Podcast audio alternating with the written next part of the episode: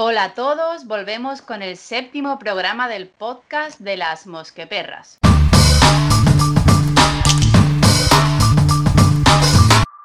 Dice la leyenda que cuando llegas a hacer 10 capítulos de un podcast ya te puedes considerar de verdad un podcast. ¿Lo conseguiremos? Yo creo que sí. Ya sabéis, somos un programa donde aprovechamos nuestras conversaciones del club de lectura para destripar y comentar los libros que caen en nuestras manos. Y esta vez se nos pone la carne de gallina con Uh. el traje del muerto de Joe Hill. Si no te lo has leído, estás avisado. Este podcast va cargadito de spoilers de este pedazo libraco. Así que si no lo habéis leído, no lo escuchéis, si no queréis saber lo que va a pasar. Eso. Y bueno, con nosotros en el podcast, como siempre, tenemos a, a Cristi desde Francia Hola, y de vacaciones. Y de vacaciones, con lo que está súper gustosa. Y tenemos a, a Ana desde Málaga.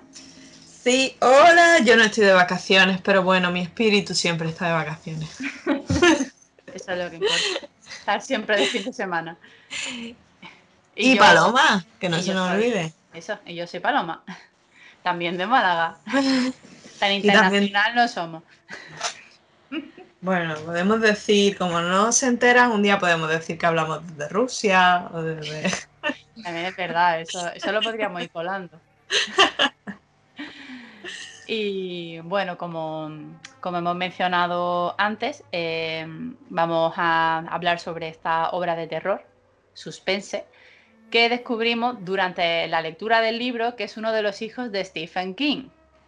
El chico se cambió el nombre porque no quería tener nada que ver con el padre, él quería triunfar por, por méritos propios. Vamos, como si no se fuera a enterar la gente. Sí, totalmente. es un autor muy prolífico, va de camino de alcanzar a su padre en número de libros a este paso y tiene varias obras que ya han sido llevadas a la pequeña pantalla, como el cómic Look and, and Key, serie que podéis ver en, en Netflix, y Nos 4A2. Es que creo Eh, que es como, como si fuera Nosferatu, por como veo el de esto, está como en alfanumérico. Claro, que pasa es que, que mi mente no va tan, No, no, yo tardé, ¿eh? tan y allá, no- tan allá. Eh, Yo creo que en España eh, eso se va a quedar como nos, nos cuatro, nosotros dos, no- La, la de susto, claro, la última. eso. Pues esta última, Nos, Nos for Atu, está disponible en, en Prime Video. Y bueno, decir que ha sido un descubrimiento muy interesante que seguramente seguiremos de, de cerca. Y quién sabe, puede que volvamos a traer un libro de este autor al podcast si Paloma mm, sigue bebiendo. ¿Os apetecería? Digo, si Paloma sigue bebiendo y se le olvida lo mal que lo ha pasado leyendo este libro. No ocurrirá seguramente, pero puede ser. Bueno, nunca se sabe. Luego se me olvida y.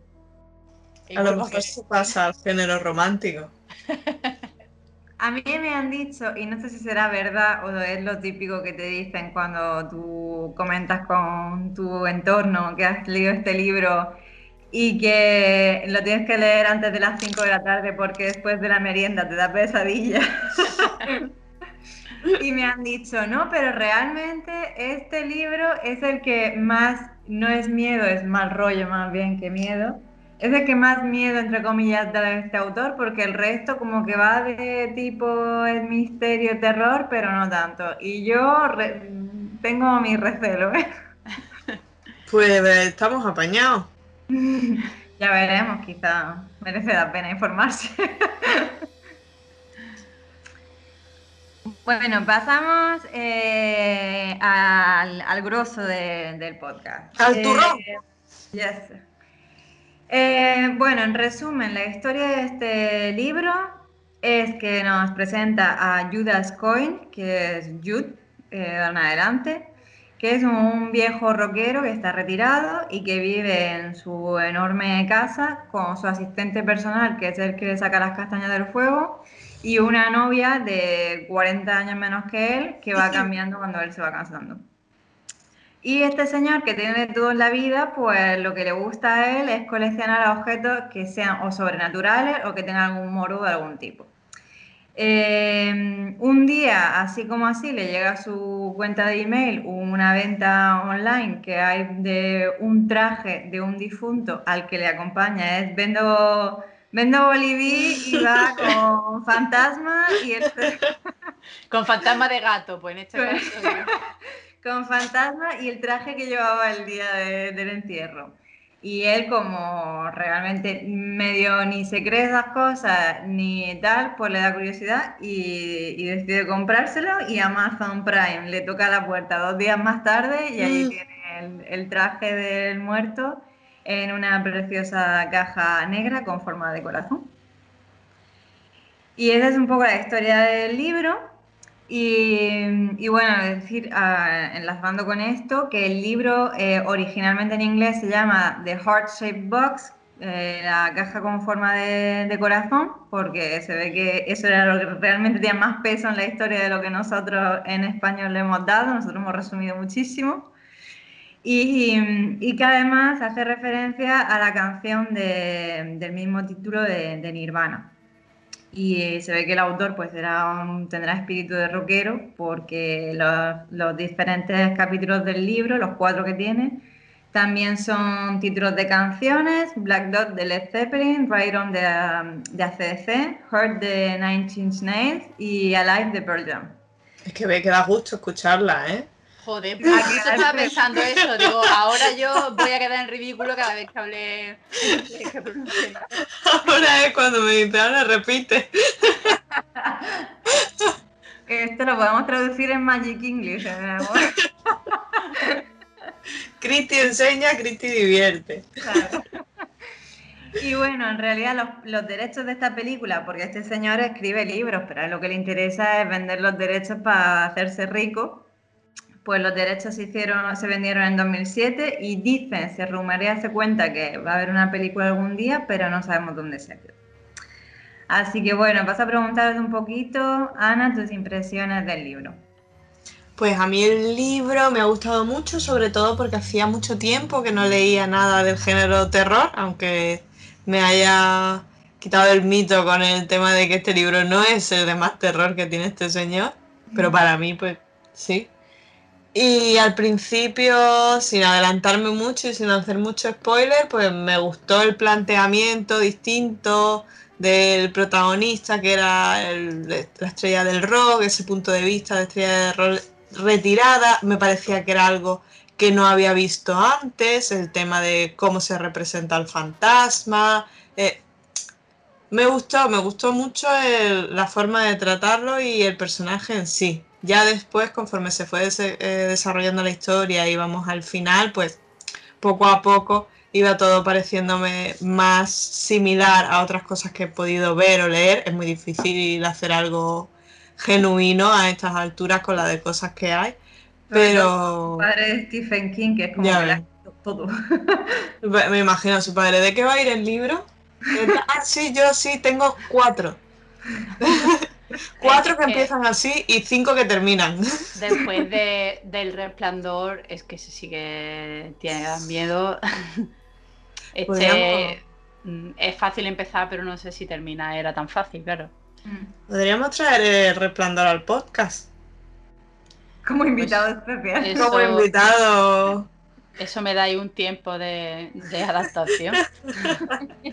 Cuando se te olvide, ¿no? ¿Te acuerdas? Hay una versión cuento infantil. muy bien, muy buena primera impresión, por mi parte. Pues a mí me, pasó como, como a Ana, sobre todo en el principio del libro.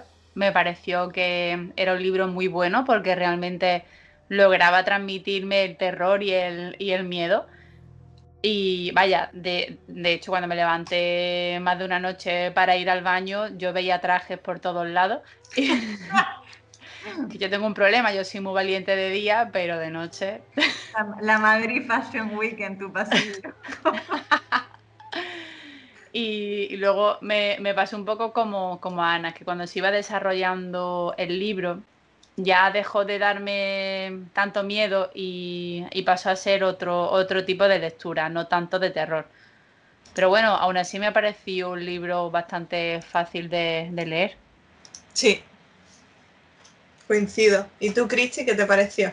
Pues yo comparto, comparto impresiones. Al principio creo que empieza como con muchas ganas de contarte, de ponerte en escena, de contarte quién es él, lo que hace, lo que piensa, un poco tal. Y ahí como que te crea mucha curiosidad porque pues te habla de su de sus gustos, de su soledad, de tal. Y, luego, conforme va pasando la historia que se va concentrando en la acción de él intentando simplemente escapar y sobrevivir del fantasma y tal, como que ya simplemente mm, se vuelve un poco persecución, tal, tal, acción, pero tampoco mucha, era más como encuentros breves y ya eso sí que lo, lo hemos visto mil veces en películas, aunque sean o de terror o de acción de intento escaparme, pero luego da un giro, pero son como un poco previsibles, entre comillas. Y, y, también mi parte de vegetariana y protectora de los animales es que lo paso fatal por los perros del pobre señor. Pobrecito, ¿qué culpa tenían los perros, tío? Encima que le ayudaban. Eh, sí.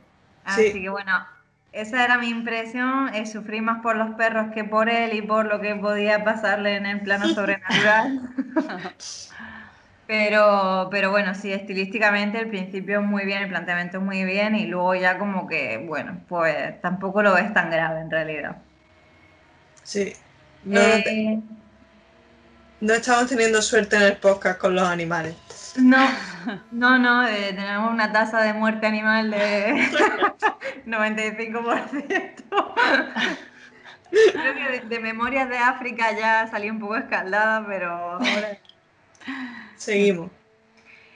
Eh, bueno, pues tenemos tres partes principales así un poco en el libro. En la primera parte lo que, lo que pasa, bueno, lo que decíamos, nos cuenta un poco la historia de Jude y cómo recibe la invitación, cómo compra el traje, cómo llega y enseguida, desde el principio del libro, eh, Jude ya tiene las primeras visiones del fantasma del fallecido que el fantasma es como un señor mayor muy serio al que tiene, que, tiene siempre como garabatos en los ojos que se van moviendo como si estuviera emborronado. Sí, eso yo creo que es de las cosas que más me gustó, porque era una visión de fantasma en sí que nunca había pensado y cuando lo leí fue como súper visual, lo vi súper cinematográfico.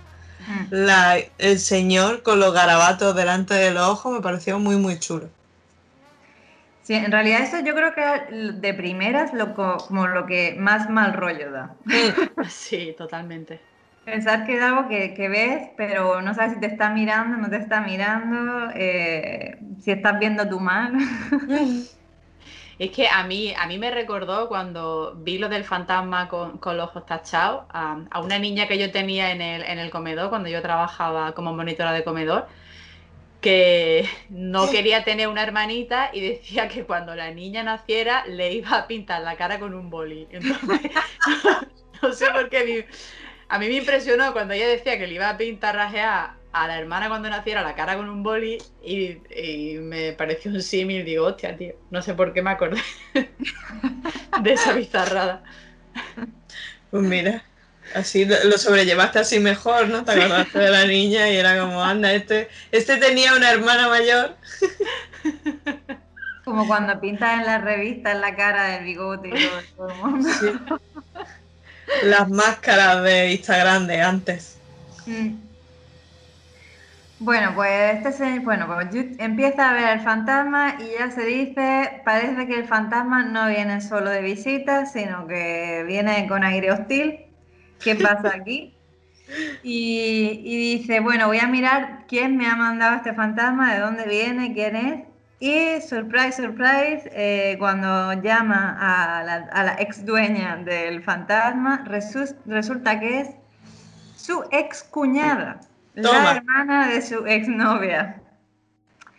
Que la señora se dedica a hacer el mal con sus artes oscuras y que le culpa a él de que su hermana se suicidara a raíz de la ruptura de ambos. Este momento, ¿cómo lo tomasteis? Uf, momento me play total. tú dejaste a mi hermana, te mando a mi padre. A mi, eso, A mi padrastro, padrastro, no porque era. Es verdad, padrastro. Te mando a, tu ex suegrastro, como se diga eso. y en ese momento, pues pasan muchas pasan muchas cosas. La conversación de teléfono es un poco eh, surrealista. Tenemos al ayudante, ¿no? Que parece que va a tener un papel muy importante con unos gestos y una caracterización muy curiosa. La novia también está eh, muy curiosamente caracterizada, ¿no? Como una novia florero, que la novia se pincha en el dedo con el traje con una aguja inexistente que se infecta y ya lo veremos durante toda, todo el libro. Pero a mí al principio me dio mucha intriga, sobre todo porque ya desde entonces empezaba a yo a querer investigar y adivinar cómo se iba a resolver. Porque como que el problema era el traje y él empieza también a maquinar de qué tengo que hacer con el traje para que esto se corte. Y una pues piensa, ¿qué, es lo que tiene que hacer? Mm. Yo como, como describen al, personaje al principio, la forma de ser que tiene, cómo desprecia a las novias que tiene o como parece que las desprecia. Mm. En el fondo, cuando le pasa lo del traje, digo, pero si es que alguien tenía que darte de tu propia medicina, es que... lo que pasa es que luego, claro, luego te vas enterando de cosas y vas descubriendo, ¿no? Pero al principio te ponen así un personaje que incluso te alegra un poquillo de que le esté pasando algo así. Sí, es verdad. ¿Y tú, Cristi, qué pensaste con todo esto? Pues no sé, yo pensé que era la versión del más allá de cómo salga mi padre con la escopeta, te vas a enterar. y, yo de primera pensé que algo raro había, o sea, cuánto puedes, el dolor de la muerte de tu hermana que se suicida, cuánto lo puedes achacar con esa seguridad a su último novio. O sea, que es que tú dices, bueno, algo no estaría bien tampoco en ella, porque luego empieza a contarte Jude que ella no, que tiene los recuerdos de que ella no estaba bien y que estaba deprimida y tal, pero ya cuando la, la, hermana le dice eso, y, y no sé, en mi, en mi, mente no había ningún escenario de que él pudiera escaparse ni del fantasma o ni con traje o sin traje o como fuera. Es que eso no, yo era más positiva en ese sentido, yo creía que... ¿Dónde está la clave? ¿Qué habrá que hacer con el traje? Porque a mí me dio mucha curiosidad el, dato que dan de que el traje era exactamente de su talla. Sí, yo también pensé, pues seguramente acabarán muerto con el mismo traje o el traje se desintegrará y le cubrirá el cuerpo. El rollo simbionte. Claro. Y decía, no, se lo tendrá que poner y bailar la lambada para que se vaya. Oye, el, traje no llevaba sombrero, ¿verdad? No. Pues yo no sé por qué durante todo el libro me, lo imaginé con, un sombrero de copa, o sea... ¿Sí? sí, sí, no, no tengo ni idea de por qué. Puede ser que haya, porque a mí me suena que hay como alguna referencia a un sombrero, pero el traje no venía con sombrero, creo recordar. Pero luego creo que luego él, en las visiones que tiene del fantasma, puede ser que en alguna viniera con sombrero. Y por eh, eso yo tenía visualizado eso, claro. o a lo mejor en ese momento en que él cuelga el teléfono y empieza a mirar por internet quién es este señor, quién era el padrastro, etcétera, a lo mejor en las fotos que él veía de registro tenía sombrero, porque a mí también me suena. Sí, yo con de copa no, pero sí sombrero rollo fedora, así no lo imaginaba así. De copa, yo ya me he metido en Alicia en el País de las Maravillas. Yo también, yo también creo que era sombrero de copa, pero a lo mejor era solo una mención en algún, en algún sitio levemente. Bueno, pues en ese momento en que ya empezamos a hacernos escenarios de cómo esto podría acabar, pues él empieza eso, a, informarse, a, ponerse en internet a ver si encuentra cosas sobre, sobre su ex suegro Eh, descubre que el señor se dedicaba a la hipnosis y a controlar la mente de la gente, etcétera, etcétera. Y ahí se da cuenta eh, de que efectivamente sus alucinaciones no solamente son ver al muerto, pero también como escuchar voces y como que él realmente puede controlar la mente de él o de los que le rodean. Y y hacerle matar a, todo el mundo, porque en realidad eso es lo que le... El mensaje era claro desde el principio, tú vas a morir, los muertos arrastran a los vivos y tú vas a matar a toda tu familia. Sí. Así que desde el principio ya empezamos a ver, bueno, eh, que no se puede deshacer del traje porque la novia se va encontrando con el traje cada dos por tres hasta el momento en que se le harta el, el, el chirri. y decide quemar el, traje también bajo los efectos del control mental del fantasma. Sí, porque huele peste. Eso, eso porque huele a muerto. que el traje olía, mal. Y ahí empezamos a ver que se descontrola un poco la cosa. El asistente desaparece. Sí. Oh. El, el, asistente que le da mucho protagonismo al principio. Yo no mm. pensaba que se lo fuesen a cargar tan pronto. Sí, el asistente se quita de medio muy, muy, muy, muy pronto. Para lo chulo que parecía que estaba. Mm. Y ahí eso culmina en una escena bizarrísima. Oh. En la que realmente el fantasma se empecina en controlarle a Jude la mente e intentar matarla a ella donde se atacan eh, y, y, se da cuenta de que la única eh, señal alrededor de él que le hace tener un poco de esperanza es que los perros ladran muchísimo, así que también notan la presencia del fantasma y que el fantasma le da mal rollo que él tenga perros. Sí, porque él vive como una especie de granja y los perros están en un cercado fuera todo el tiempo, Mm. Nos vamos enterando conforme avanza el libro que son dos perros pastor alemán grandes, porque yo durante el libro yo decía, esto puede ser que sean dos chihuahuas y que esto no le sirve absolutamente para nada. Pero no, no, son dos perracos y se va dando cuenta y va, va hasta allí y cuando está rodeado con los perros, los perros le atacan al muerto. El espíritu de los perros sale de los perros y ataca al muerto. Es como una sombra negra que sale de los, de los perros, ¿no? Sí. Los dos perricos. Aquí bien, vemos por primera vez el concepto este de una parte es tu cuerpo humano y otra cosa es eh, el espíritu, que tu, tu, personalidad o tu esencia o lo que sea, que está reflejado como una sombra negra. Sí. Y, bueno, después de esta primera escena de acción y de, y de desesperación, Jude que decía, yo no me voy a ir de mi casa, dice, pues a lo mejor recojo a todo el mundo y nos vamos de aquí. Sí, porque todo es, en ese momento, es, este hombre tenía control mental sobre la gente. Entonces puede ser que me esté haciendo pensar que me tengo que ir y lo que tengo que hacer es quedarme. O puede ser lo contrario, que realmente me esté, como lo de la psicología inversa, ¿no? Es decir, no, pues si me dice que me vaya, entonces lo que tengo que hacer es quedarme, o al revés. Eso lo hace con lo de quemar, deshacerse del traje, mm. que es como mi primer impulso es quemar el traje y deshacer. Entonces me lo tengo que quedar. Bueno, a lo mejor quiere que me lo quede porque. Así. Pero realmente, yo creo que realmente lo que le mueve, o sea, lo que le mueve a irse es para buscar a la escuñada y, descubrir cómo se puede quitar el, muerto de encima. Nunca mejor dicho. Nunca mejor dicho, sí. Pues sí, así eh, él se dice, voy a ir directamente a servicio al cliente y ver a ver qué vuelve de dinero. Entra en eBay y eBay dice que él se desentiende. Y entonces pues empieza el road trip. Se coge su furgoneta, sus perris, eh, la muchacha la que se está cayendo la mano a cachos. La otra perry. se lleva a los tres perris.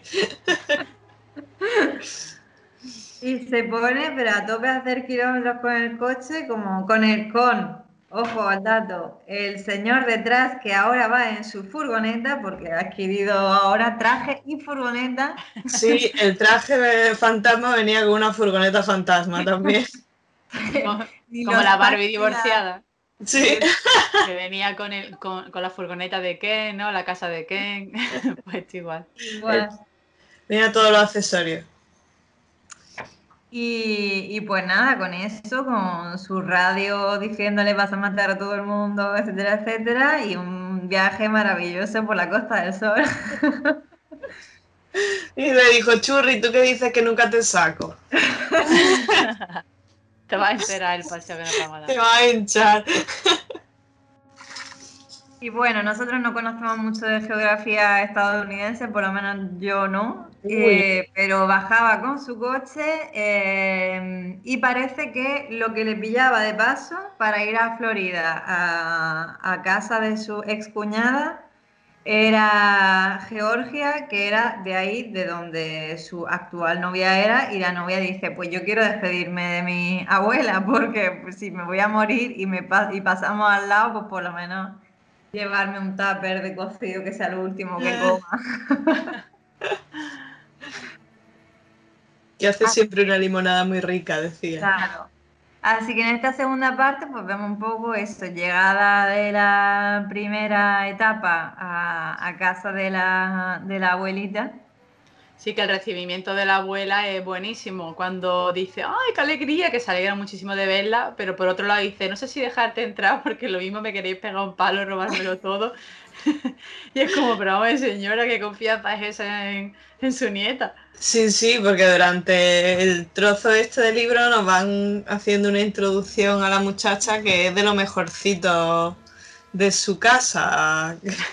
Así Bueno. que no me extraña nada que la abuela desconfíe. Todos sabemos también que las abuelas tienen tendencia a ver mucho el telediario de la 1 y los programas de sucesos y luego pasa lo que pasa.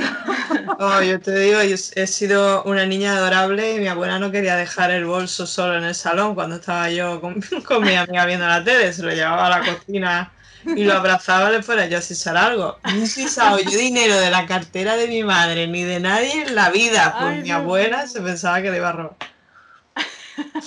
Pues cuando sea abuela va a hacer lo mismo. No, nosotras me habéis visto en fotos y para mí te habéis visto, era una... Era Punky Brewster. Digo, le faltaba Brandon nada más. Pues llega ahí a la abuela y, eh, y aparte de decirle, hola abuela, ¿cómo estás? Y no nos podemos quedar mucho tiempo porque si no mm, vas a sufrir las consecuencias. Vas a morir porque morirán todos los que te ayuden, se lo dice el muerto. Pues ella también piensa, pues yo tenía allí en el altillo una ouija de cuando yo era joven, que a lo mejor si llamamos a tu exnovia, pues ella hace de intermediaria y nos quitamos al muerto de encima. Y hay una sesión de espiritismo. Sí. ¿Qué os pareció esta escena maravillosa? Uf, a mí me dio canguelillo. Él tenía el cluedo, el, el quién es quién y la ouija. Que nos vamos a sacar, que yo, yo eso de la Ouija, bueno, es relativo, porque yo, yo de joven he hecho la Ouija, entonces ¿Sí? al final, sí, yo hice una vez la Ouija con, con un par de amigos y con mi novio de por aquel entonces, y es verdad que la moneda se movía, ahora, ¿quién movía la moneda? Vete tú a saber, pero es que eh, la Ouija nos dio un número de teléfono y los Sí. majarones cogimos y lo, y lo marcamos a ver quién, quién contestaba y, y no lo cogió nadie, menos mal. Menos mal. Si nos cagáis vivos. Esa fue ¿Te la época en la que íbamos a cortijo jurado, a, a grabar cacofonía, es que eso fue una época oscura. Madre mía, yo no he hecho nada de eso. Me he perdido mi infancia. Pues por eso yo no duermo ahora y tú sí, Ana. Pues mira, Que luego, porque imagino que era un número español, el número sí, que sí, era- sí, sí, un número móvil. Claro, porque la Ouija entiende de nacionalidades, porque si no, imagina a tu claro. madre con la factura del teléfono de ¿te has llamado Wisconsin? la madre que Bueno, a mí esta, prim- esta parte, lo decía esta primera parte, ya ves. El momento Ouija me, me llamó mucha atención, que no olvidando que casi todos los, eh, los podcasts hemos tenido una referencia a Friends, en un capítulo de Friends sale que Mónica y Phoebe están haciendo la Ouija. Me Súper. Sí, porque es que lo, lo pasan así como quien no quiere la cosa, como quien está leyendo el blog. No me sale a la cocina con eso y no me acuerdo cuál de los chicos entra y ella recoge la ouija y ahí se queda todo. ¿En No serio? Referencia, sí, sí, sí. A ver si encuentro cuál es y después lo paso. Em, pues aquí, como decíais, el tema es que hacer la ouija consiguen llamar a la chica, que hay, que hay mucha importancia en el uso de los nombres, porque él era tan cariñoso y tan estupendo que la novia que tenía la llamaba por la- el nombre de la ciudad eh, de la que venía. Es que era su- es que Que era súper detallista. que tiene un momento surrealista con la abuela de la novieta de ahora, porque le dice la abuela, yo me llamo Alabama. Y él se queda como, hostia, pues tienes una Alabama. A ver si puede que seas tú. Y la dice, no, no, a mí no me gusta ese tipo de música. Y dice, oh, menos mal. La de la que no hemos librado. Qué boda tan incómoda. Totalmente. ¿Esta es seguro la única familia que te queda, cariño? No tendrá otra tía que se llame Wichita, ¿no? Bueno, y luego todas las chicas que están con, con Jude eh, tienen todas traumas infantiles. O sea, todas han pasado por cosas duras en su vida que les han llevado a, a buscar estar con un tío como, como Jude, porque no Sí. es especialmente. El padre que nunca tuvieron. Que nunca quisieron. Da muy mal rollo el momento ese de estamos eh, no sé si se llegan a duchar o se llegan a asear. Ella, ella se ducha y ya cuando acaba dice, bueno, pues ahora vamos al lío. Y, y él de un momento ahí súper intenso de que la, la otra se hace presente y le dice a ella que ella tiene que ser la puerta para que el muerto salga y le muestra su imagen en el espejo, como que se fusionan las dos y en la imagen se ve a la periquita actual con el cuello rajado. Que yo no sé si, si es una amenaza de la novia o es que realmente. Es que realmente la novia actual se lo toma todo como sí, sí, supernatural, pero en realidad eh, yo también pensaba, pues esto puede ser simplemente que allá no le estás cayendo muy bien. o sea, no sé. Claro. Sobre Pero todo bueno. el mensaje de él era rollo que te quiero, churri. Y, y la otra, pues mira tu novia de ahora lo que le voy a hacer. Pues sí. Y con ese momento tan inquietante, pues ya eh, se queda ahí ese momento de trance en la actual novia, que está súper como súper convencida de que ella puede ayudar de alguna manera a ponerse en conexión con la exnovia y entonces ayudar, pero no sabe de qué manera ni cómo. Y, y deciden largarse de la casa de la abuela, porque obviamente si no, la abuela va a acabar mm, como el Rosario de la Aurora, y seguir su camino hasta Florida a casa de la excuñada, Jessica. Llegan allí en plena noche y dicen, bueno, mejor no esperamos mañana porque me acuerdo, creo acordarme de que la Jessie tenía un, La Jessie. una niña pequeña y nos vamos a entrar allí a tropel porque a saber lo que nos encontramos dentro de la casa, vamos a esperarnos por la mañana. Cierto. Qué detalle. Sí, y por la mañana, bueno, se quedan allá aparcados, hay un señor que está en plan, voy a llamar a la policía porque es Mm. un barrio residencial y vosotros tenéis muy mala pinta, y desalojan un poco, se hacen los discretos, y cuando ven que la niña se ha ido al colegio, pues entran en la casa a bocajarro.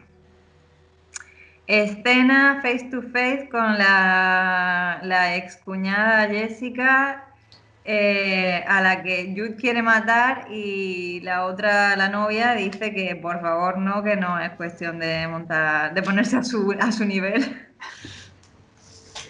No, no lo hagas. Ella lo haría. ¿Qué os Sin parece esta escena? ¿Qué os parece lo que, lo que vemos de, de la casa, de la relación, de la reacción de la señora? Yo creo que la señora tenía, tenía el demonio dentro, porque o sea, no tenía ningún tipo de miedo a, lo que le pudiera pasar a ella y confiaba 100% en que Judy y la novia iban a terminar muertos los dos. Mm. Es como la sensación de la tía, esto está flipa. Y luego a Ana creo que le creó mucha angustia el tema de la rotura de material de, cocina. Sí, sí, de, verdad. Yo soy la única que lo pasa mal cuando veo una película o leo un libro y se están cargando la casa y están peleando y el salón, las cortinas, no sé qué. Yo lo paso fatal porque es como... O en estas comedias que los padres han salido, los niños se quedan solo en casa y hacen una fiesta y empieza a romperse todo. Y como, ¿qué van a volver?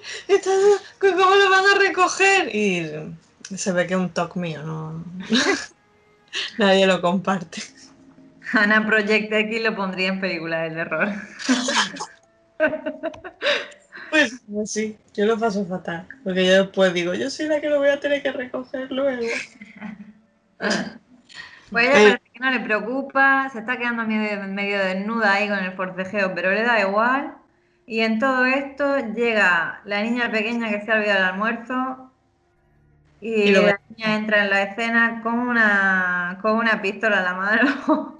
Porque en Estados Unidos todos los niños tienen una escopeta, en su primera comunión se lo regalan. Y allí ya deben calmarse. Sí, vamos a calmarnos. Sí.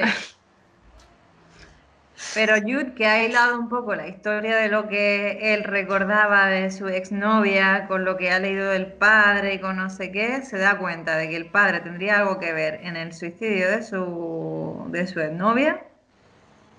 Y eh, se encuentra también unas fotos, ¿no? Sí, no me acuerdo cómo. Encuentra una foto donde se ve que están abusando de la niña, de la niña actual de, bueno, que el, el padrastro estuvo abusando de la niña, pero no recuerdo bien cómo las encuentra. Sé que me agobió un montón. Aparte de por lo que se estaban cargando la casa, porque yo veía que estaban haciendo un follón que no ve allí pegándose todos en, la casa y tirando cosas y haciendo ruido y el tiro y tal. Y, los perros, que también están ahí ladrando, que dos perros ladrando así de grandes. Bueno, ya, ya, solo quedaba uno. ¿Ahí ya solo quedaba uno? No, ah, todavía no. no, En, la casa estaban, estaban los dos. Por poco tiempo, en unos segundos quedará uno. Uno se, queda por el camino y el otro, el pobre. Yo no veía cómo iba a poder salir de ahí sin que se lo llevara la policía. Y el general, el desarrollo de la historia en comisaría o con la policía, no veía yo cómo podía avanzar. Mm. El caso es que él a ella hila y se da cuenta de que las novias eh, abusaban de ella desde pequeña. Eh, ahí le acusa directamente a la excuñada de decir, eh, tú sabes esto, tú estás al corriente, ¿cómo dejas que le pase esto a tu hija también? Y ella está sumidísima en la felicidad de que su expadrastro hubiera abusado de toda la familia. Mm. Un acto de amor. Y ahí ya se dan cuenta de que no van a encontrar ninguna respuesta en Florida. Salen de la casa escopeteados, nunca hemos dicho. Eh, y, vamos, y en la puerta sale ella de nuevo con, con la furgoneta para intentar mm, llevárselos por delante en un impacto de la furgoneta. Se salvan por poco el segundo perro queda moribundo y se suben al coche corriendo y se van en dirección a la casa de infancia de Jude, donde está su padre moribundo. Sí, con el que no tiene una relación fácil. Sí, porque piensa que su padre tiene millones de perros y eso es lo que le va a salvar. Sí. Qué bonito. Sí. Y ahora cuando llega a la casa, ¿qué se encuentra?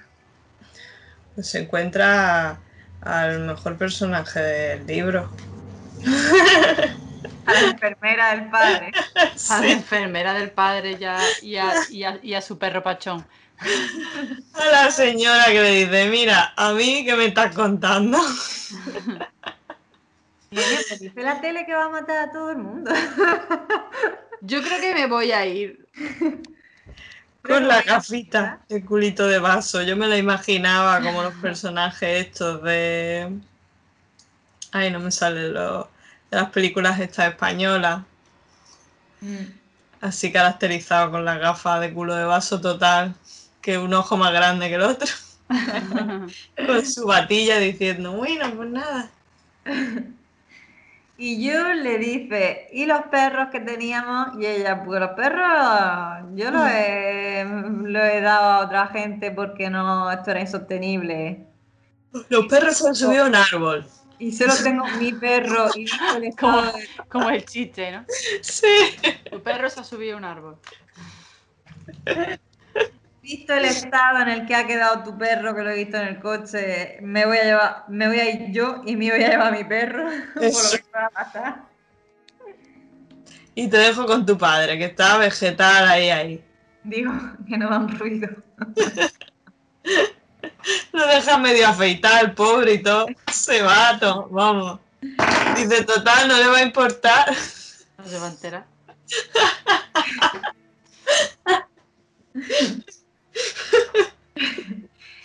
Y ahí eh, ya ahora es la escena culmen del libro donde aparece de nuevo, visto que ya no hay perro, aparece de nuevo el muerto. El muerto dice, pues si tengo aquí un cuerpo a mi disposición, que esto está para entrar a vivir.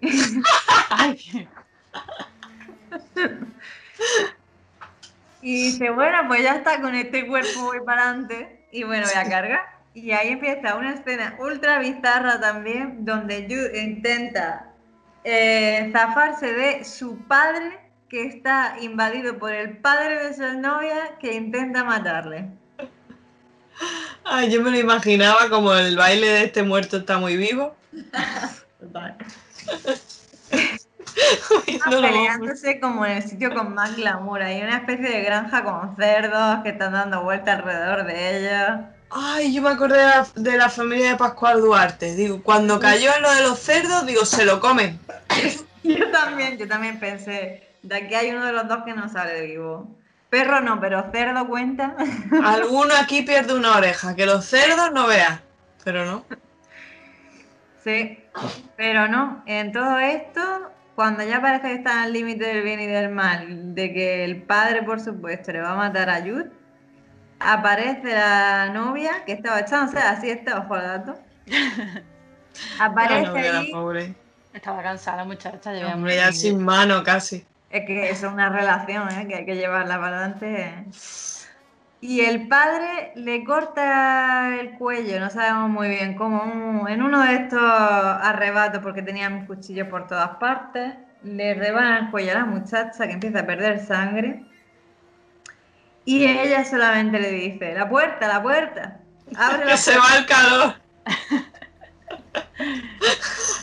que se escapa el gato. Abre la puerta, niña. Y entonces él dice, venga, pues ¿con qué tengo aquí? Pues con la sangre mismo voy a pintar una puerta como en los dibujos de los niños chicos y a ver qué pasa. Y efectivamente, cuando termina de dibujar la, la puertecita, dice, hombre, le voy a poner un pomo porque si no, ¿cómo van a entrar?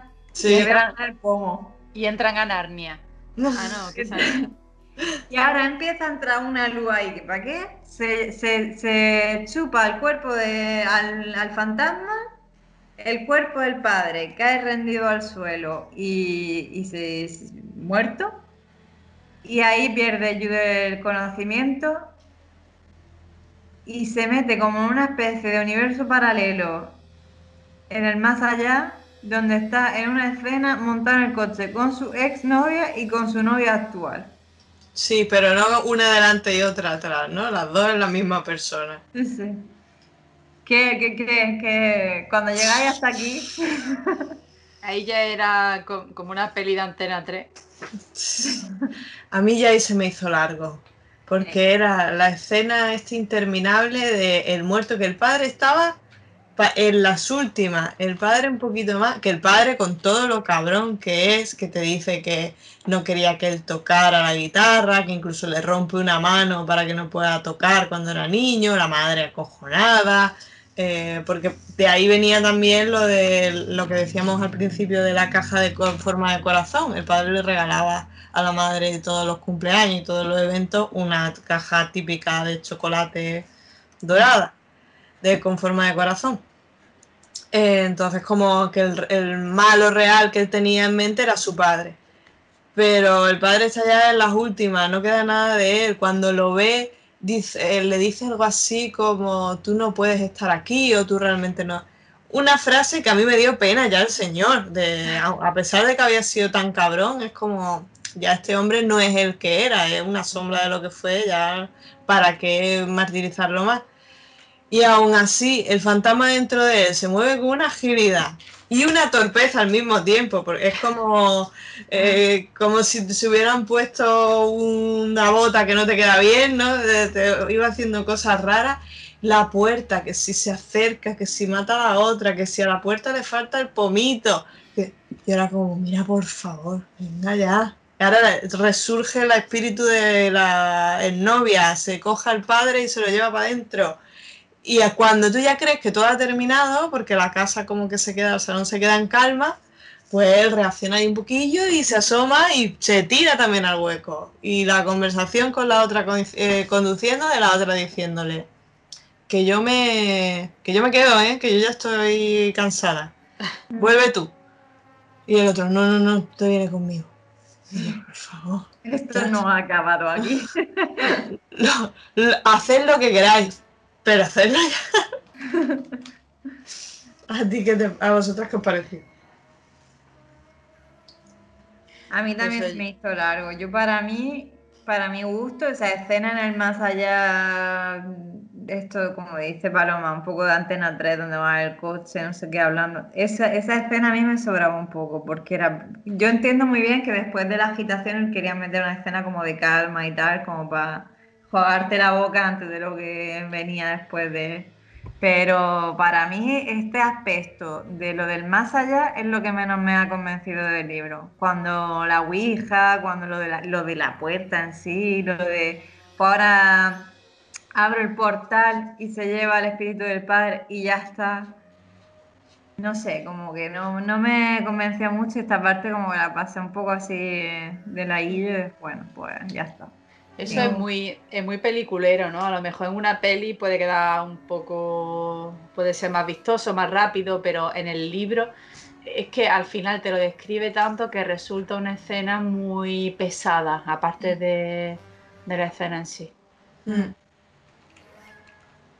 Pues sí, con este, este final así un poco ambiguo se queda la cosa y ahora Jude abre los ojos y se encuentra a la enfermera del padre que ha, Sí. ha conseguido por fin llamar a los bomberos de, de todo el área y se están llevando al cuerpo del padre, a la novia y, y él que está ahí, que solamente ve a la señora y ya flashback a, flash forward al hospital, está en la cama del hospital recibiendo las visitas de todo Kiski, de la abogada, de Todo la policía, de muertos, de vivos, de perros muertos, de, de todo. Ahí, eso, en la puerta del corte inglés. Sí, y aquí ya un poco es como esta escena que él la ha metido un poco como para eh, como para contentar al, que lee, ¿no? Como para Mm. conte- contentarnos a nosotros, decir que se quede todo bien cerradito. Demasiado, porque después se alarga todavía más, tiene más finales que una película de Spielberg. Sí. Él se entera que la novia ha conseguido sobrevivir milagrosamente. Mm. Le va a quedar una cicatriz maravillosa, pero está viva. No pasa nada porque es gótica. Claro. Claro, y le, y le queda bien. Eh, que la policía piensa que el padre, eh, como con la demencia que senil que tenía, ha sido el que le ha atacado a los dos y ha intentado cargárselo. Que menuda chorra tiene ahí que, en que la policía interprete eso, porque vaya. Ahí podían darse muchos escenarios. Yo no me lo creía tampoco, ¿eh? La enfermera podría haber dicho, mira este señor si no podía ni mover la nariz, se me está contando. Totalmente. El cabrón me está haciendo limpiarle el culo todo este tiempo.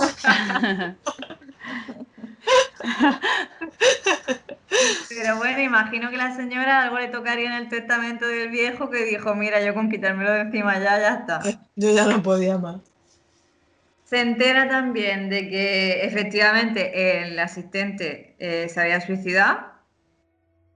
Sí. O sea, que de verdad estaba muerto, cosa que hasta ahora estábamos ahí como que sí que no, que no sabíamos si era una triquichuela del, del, del fantasma para hacerle creer eso, pero que no.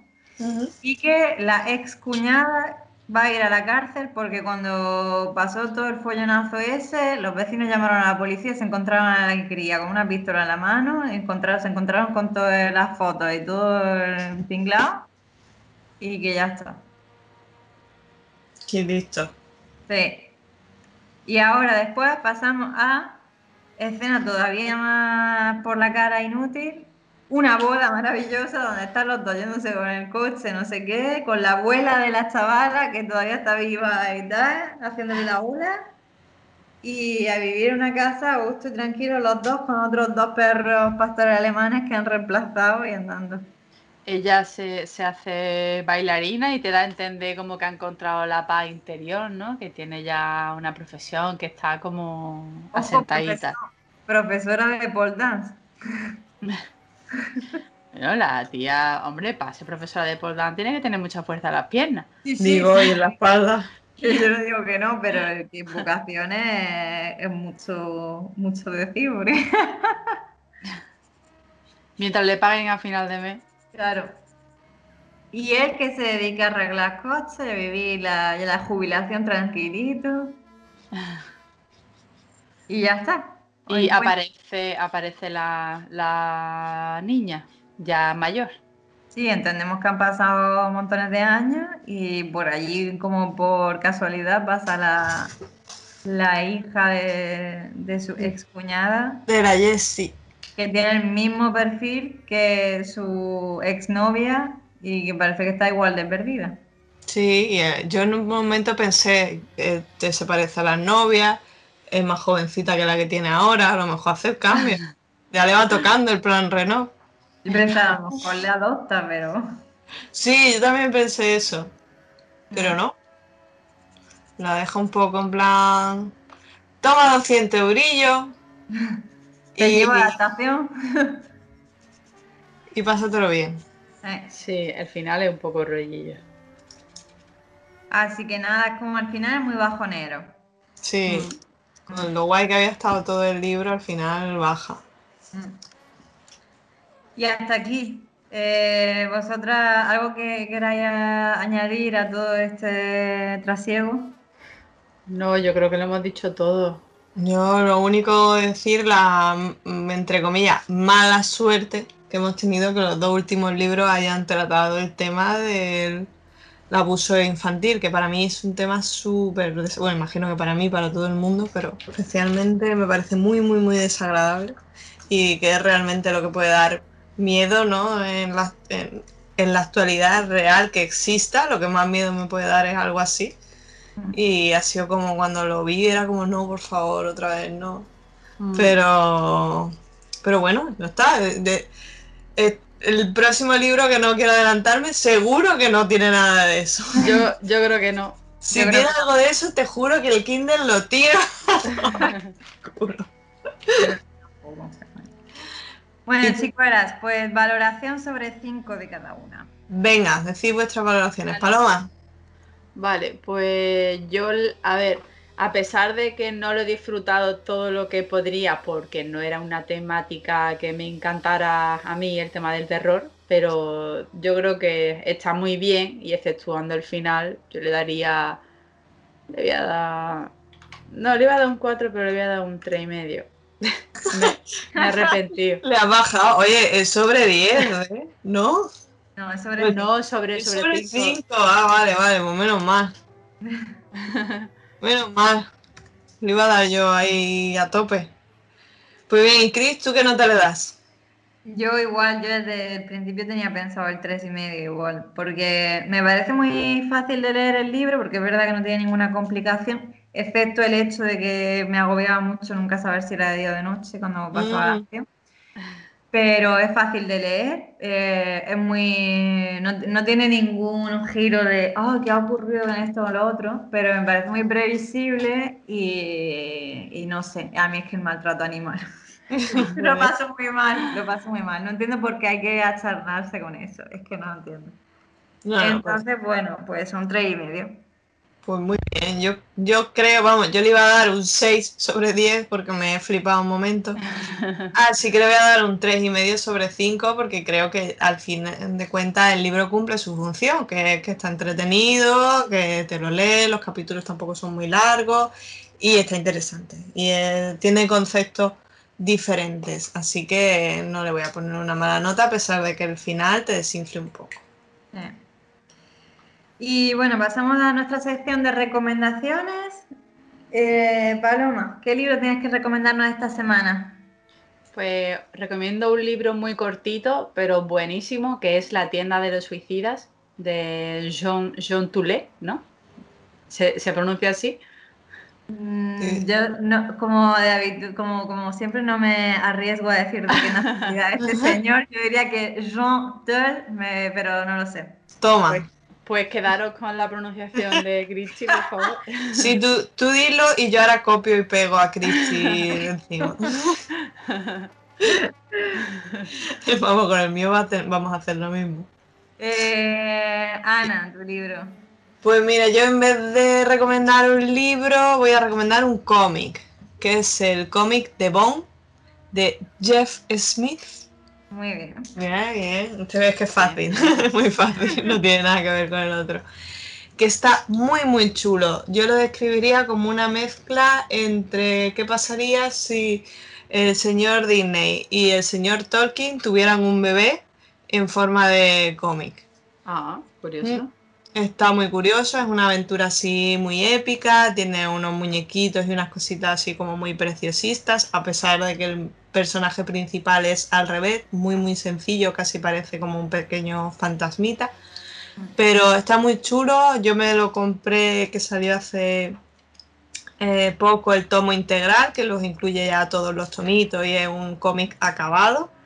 Y me encantó, me lo leí estas navidades y me gustó mucho, mucho. Así que tiene potencial de convertirse en peli o en serie. Sí, Netflix amenaza con hacer una serie. ya, decía yo, con la, primera reseña que has hecho. ya, ya veremos si es cierto. bueno, pues yo recomiendo un clásico. Eh, intento siempre recomendar algo del mismo género de lo que hemos criticado. Y, y ahora pues recomiendo los cuentos completos de Edgar Allan Poe, traducidos por Julio Cortázar, porque están muy bien traducidos, son muy cortitos. Bueno, hay uno más corto y otro más largo. Y, y, es terror clásico, que es mi terror favorito, que es el que me gusta a mí. Un poco así como todo muy lúgubre, un poco, un poco gótico y tal. Drácula, y ahí me, me encanta el ambiente. Ah, qué chulo. Me gusta mucho el ambiente y lo recomiendo mucho por eso, porque también lo puedes leer a ratitos, cuando quieras, leyendo mini cuentitos. En esos cuentos es donde viene el gato negro, el pozo y el péndulo. Qué chulo, esos son muy buenos. Sí. Así que hasta aquí nuestra sección de recomendaciones. Genial, pues bueno, vamos a empezar a hablar del próximo libro que vamos a leernos. Eh, es un libro clásico eh, y es un género al que siempre nos apetece volver. ¿Os suena el amor en los tiempos del cólera? Uh. Pues justo en ese libro nos vamos a zambullir, que es curioso porque yo sí he visto la peli, pero no me he leído el libro y normalmente suele ser al revés, ¿no? Te lees primero el libro y luego ves la peli. Yo ninguna de las dos. Yo tampoco, ninguna de las dos. Pues entonces creo, creo que os va a gustar un libro, bueno, imagino que será un libro muy bonito. Mm. Bueno, pues la sinopsis va de... Desde jóvenes, Florentino Ariza y Fermina Daza se enamoran apasionadamente, pero Fermina eventualmente decide casarse con un médico rico y de muy buena familia. Florentino está anonadado, pero es un romántico. Mm. Cuando al fin el esposo de ella muere, Florentino acude al funeral con toda intención. Y aquí es donde empieza el desenlace. Pues mira, interesante, interesante. Pues ya lo veremos en el próximo podcast. Pues muy bien, esto ha sido todo por hoy sobre el traje del muerto. Os recomendamos que leáis el libro si aún no lo habéis hecho, porque seguro que quedan muchos detalles más que no hemos comentado. Y si os animáis, os dejamos las notas del programa en el enlace de nuestro resumen de Notion, por si no queréis consultarla o no queréis leerlo, si queréis un resumen y tal, para ir repasando. Eh, y si no habéis leído el libro que acabamos de comentar, del amor en los tiempos de Comelera, os recomiendo que aprovechéis para leerlo ahora con nosotras. Así el podcast siguiente lo disfrutaréis a otro nivel. No olvidéis valorar este podcast para darnos feedback y ánimos para continuar con este proyecto. Una valoración positiva es para nosotras como encontrar esa chaqueta de tu talla en las rebajas de mitad de temporada. para terminar, deciros que podéis seguir todas nuestras novedades en el Twitter, en el perfil arroba mosqueperraspo1. Y sin más, adiós. Adiós. Adiós. Adiós con el corazón.